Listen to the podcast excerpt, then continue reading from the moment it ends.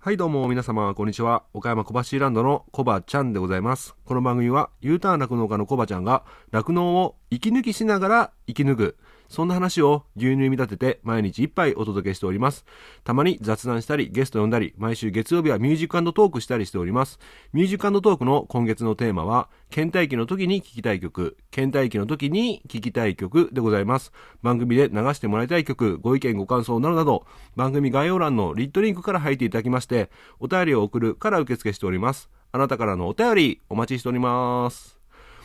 はい。ということで始まりました楽して生き抜くラジオ。本日牛乳211杯目でございます。よろしくお願いします。はい。ということで、えー昨日ですね、昨日の夜う22時から、えー楽してお休みラジオ、スタンド FM のね、僕のもう一つの番組なんですけども、そちらの方で、えー入活最前線ライブ CM ってどうよ？というね、えーライブをね、え2時間にわたってお届けというかね、皆さんとね、一緒にね、ディスカッションさせていただきました。まあ、その中でね、えーゲストで、えー食べる農系ポッドキャスターさんの食べる農家の、えー尾崎七海さんにも、えーゲストに出演していただきまして、えーたくさんのね、貴重な意見を、えー頂戴しました。まあそんな中で、えーまあ、CM を作っていこう。そしてね、ハッシュタグ牛乳でスマイルプロジェクトの、おーハッシュタグの価値をね、上げていこうとかね、そんな話を2時間にわたってしております。まあ1.5倍速、ないしは2倍速あたりで、聞きたい方はね、えーぜひね、あの、お耳を傾けていただければと思います。はい。最後の最後でね、あの農家の種のコッティさんもね、えー顔を出してくれたんですが、まあ聞いていただければわかると思うんですけども、もう本当に締めようとした直前にね、コッティさんが現れて、おーおーおみたいなね、ちょっとざわついたんですけども、まあそんなね、えハプニングじゃないけど、面白おかしくね、そんな話もしたりしておりますので、興味がある方はね、ぜひね、夜のお休みラジオの方も、えー覗いていただければと思います。はい。そこでね、いろいろ詳しく話しておりますので、今後のね、活動の方向性とかね、そんなのを話しております。よろしくお願いします。はい、そんな感じで、今ね、15時52分で、ちょっと、いろいろね、作業してたら遅くなっちゃいますね。まあ、昼寝できずということで、午前中にね、ちょっとお客さんがいらっしゃいまして、えーその後おお昼過ぎぐらいから作業してたら、まあ、こんな時間になっちゃいましたということで、えー事務所に事務所というか僕の部屋に戻ろうとしたところお階段の下にねポツンとね、えーあるものが置いてありましたはい、えー入大生産所が、えーの封筒がねポツンとね置かれておりました。ということで、えー恒例の入大生産所開封の儀ということで、えーまだ開けておりません。中身まだ見ておりません。ということでただね今回時間がないのであのーパソコンでね BGM を流したりねキャーとかね入れたりするのは今日はちょっと割愛させていただきます。割愛って表現の仕方合ってる？違うな多分。まあいいや。はい。そんな感じで収録を進めていきたいと思うんですがまあただですね今あのーねこういったご時世だからこそ僕はねこの入大生産所の中身を現実をね、えー知っていただきたい。特にね消費者さんに、え知っていただきたいということでねこういった活動をしているんですけども生産所の中身をね晒すという活動をしているんですがやっぱりねあの家族のこと両親のことを思うと中身を晒すっていうのはねもう一度僕ね今一度よく考えてみたんですけどもやっぱりね中身をやっぱり皆さんに数字を公表するっていうのは僕自身はいいんですけど両親特に両親に申し訳ないなということで本当申し訳ないんですけども今日も今日とて晒していきます。はい。ということで 早速ね開けていきたいと思います。あいつか罰が当たるな僕ね。はい。まあそんな感じでまああの僕のねあの考え方をね分かっていただければ両親の方もね怒らないと思います、まあ、今の現状を伝えていくことそれが、えー非常に重要だと僕は考えておりますので今から開けて、えー中身の方を確認していきたいと思います。で今日はね時間がないので、えー15分に15分以内には収めていきたいと思います。はい。じゃあ、え目の前にありますので、え開封していきます。なので今日はねもう要点だけをね公表していきたいと思いますよ。はい。今テープで締められてるの封筒を開けまして中身を出していきますね。はあちょっと待って。あー緊張する。ちょっと開けていきますね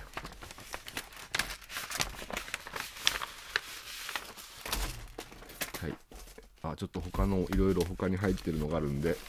ちょっとどけて。はい。じゃあちょっと中身先に見ますね。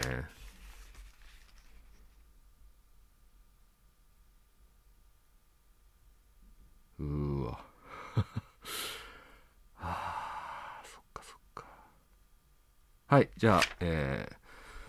えなるべくコンパクトに分かりやすく伝えていきたいと思うんですけどもなかなか説明がベタ説明ベタなので分かりづらい内容もあるかと思いますがなるべく頑張って伝えていきます。えっ、とまず乳量なんですけどもえっ、と大体1000キロから1200キロの間えー後半にかけて尻上がりに伸びていきました。最終的には1182キロ、えー前半は1002キロ。ということで、えー途中途中でねちょっと900キロ台になったりもしてるんですけども大体1000キロから1200キロの間を前半から後半にね尻上がり伸びてって合計の平均乳量があ合計の乳量が3万3905キロでございました。3万3905キロでございました。で乳脂肪率平均が3.90、えー無脂固形分率平均が8.83、えー体細胞数、えー平均が35.8万。ちょっと体細胞が悪いですね、えーで細菌数が2.2万ということで、えーいろいろねあの死亡率がね何パーセント以上だったら、えプラス乳価がプラスされて何パーセント以下だったら、えー乳価がマイナスということでまたこれはね改めて別の機会で、えー言っていきたいんですけどもそんな感じで、えー増減があります。で今回の基本入荷が115.98円に対して、えー前えー上旬中旬下旬ともらえる入荷が変わってきます、えー今回は、えー上旬が115.25円。えー中旬が114.97円。これは体細胞数が高いので引かれておりますね。はい、えー基本入荷より低いです。そして、えー下旬が118.36円でございます。はい、えーそれかけるうえー先ほどの3万3905.7円ををかけますと基本入代今回の入代は、えー、と税込みで、えー425万9778円です、えー税込みで420万ん？よ420万5970あれ？ちょっと待って。425万9778円。425万9778円でございました。でですねお乳の代金はそれだけなんですけどもその他で子牛の販売価格、えー F1 とかねの販売価格がですねどこに載ったかな。ちょっと今初めて開けるので中身があれないぞ。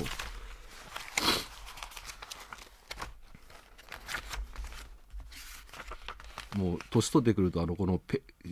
あれですね手がカサカサになってくるからこうめくるのがちょっとね水分が足んないですね。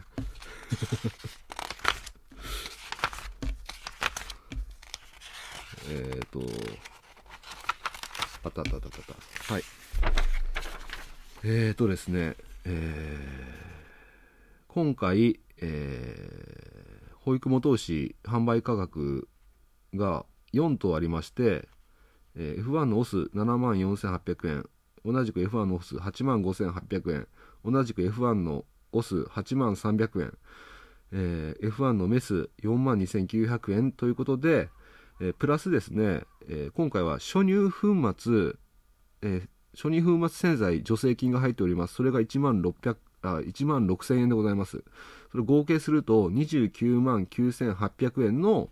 えー売り上げまあ、一部助成金ありますけども約30万ですね。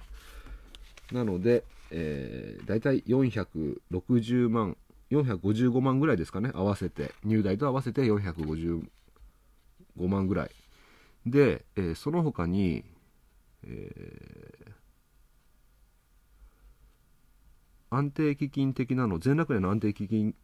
的なのが1万6800円。そして資料価格高騰緊急対策事業といっいうのがあってそれが5600円入ってて合計で2万2400円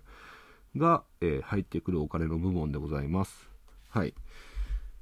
さてさて、えー、そしたら経費はどのぐらいかかったのかっていうと、まあ、このだこの数字だけ見るとね、売り上げが450、まあ、460万ぐらいですかね、約。おお、すごいじゃんと。ね、大体僕、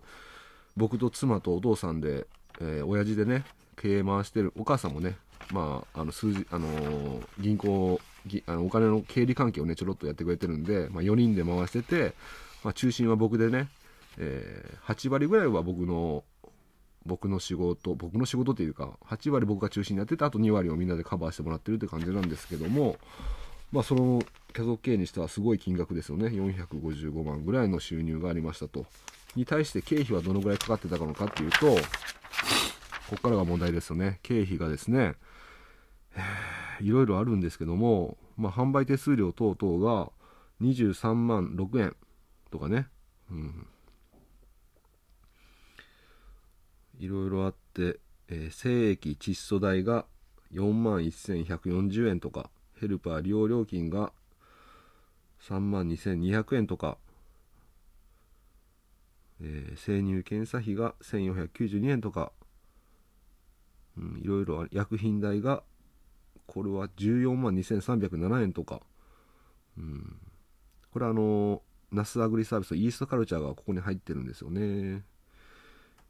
なので、まあいろいろあります。まあそんな中で一番、あ、部品修繕費が3万2098円とか、はい。で、その中でやっぱ一番ウェイトを占めるのが、皆さんご存知の通り、えー、飼料代でございます。じゃあ今回の飼料代はいくらだったのかっていうと、前回が確か、ごめんなさい、詳しい数字覚えてないんですけど、約300万ぐらいでしたね。300万ぐらいに対して、えー、今月はいくらになったのか発表していきたいと思います。それでは、えー、10月分入代生産書飼料代税込金額が37万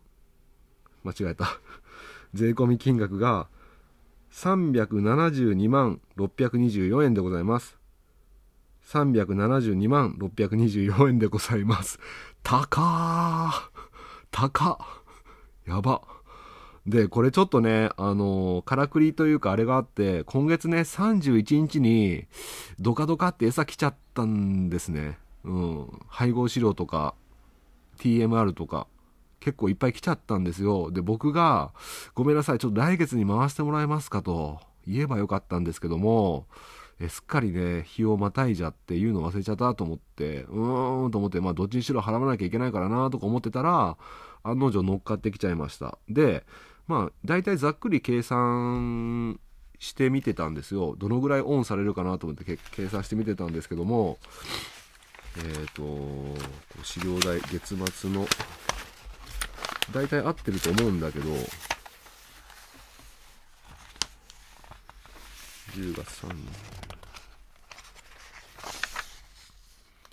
えっ、ー、と、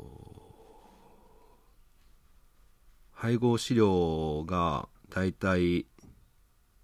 55万ぐらいに31日に入ってるんですね。で、PMR がだいたい13万ぐらい。55万足す13は、まあ大体約70万弱ですかね。他にももろもろ31日に買ったもんがあるんで、70万円ぐらいは、えー、来月翌日翌月のね11月分の餌代となっていますので、まあ、それもし引いたとしたら、まあえー、先月同じ300万ぐらい同じぐらいの金額になったということでございますが、えー、今月に乗っかっちゃったので痛いですね。はい。痛いです。はい、え、そんな感じでもろもろ経費がかかっておりまして、えー、その経費を先ほどのね入代プラス肉店、えー、肉店格子代金とちょっとした補助金をプラスしたのから引きますといくらになったのかって言いますとあいくらになったのかっていうかあのー、それを引いて実際ね僕の口座に振り込まれる、えー、合計金額合計振込額はいくらだったのかはい発表したいと思います。10月分入代生産書。合計振込額は4万3708円。4万3708円でございます。拍手するとこちゃうやんけ。はい。まあそんな感じですよ。はい。そんな感じです。でここには載ってないんですけどもビートパルプも2ヶ月分入っちゃったので今回の請求金額が集金の金額ビートパルプだけは集金にしてるんですけども2ヶ月分あるので、えー、今回40万の別の集金があります。ということはまあはい。まあそんな感じですよ。想像もうもう頭でパパッと暗算してください。僕はもう今暗算する力さえ残ってないですけど。はい。まあそんな感じで非常に厳しいいう状況でございます。ただですね、今回安定基金が、配合資料の高等部の安定基金が46万円別で振り込まれます。まあですので、えー、まあ40万円分集金分を払ったとしたら6万円分残ると。6万足す4万3708円は約10万。ということは、まあ、売上まあ、銀行に残る金額は約10万です。まあそんな感じです。はい。いや厳しい。厳しいです。まあ一応ね、来月から入荷がね、10円上がるということで、まあこれよりかは、まあ今回だったらプラス30万円ぐらいにはアップするんですかね。今回もし仮に10円、まあ、手取りが8円いくらとか出てた、いて8円40銭ぐらいとかって聞いたな。まあ、仮にそのぐらいでかけたら、まあ、3万3000キロ、まあ、よく、約、四捨五入したら3万4000キロかける8点何ぼかに計算したら、まあ、約30万円はプラスオンされる、来月はね、予定なんですけども、まあ、今月は現状こんな感じでございました。はいまあそんな感じでね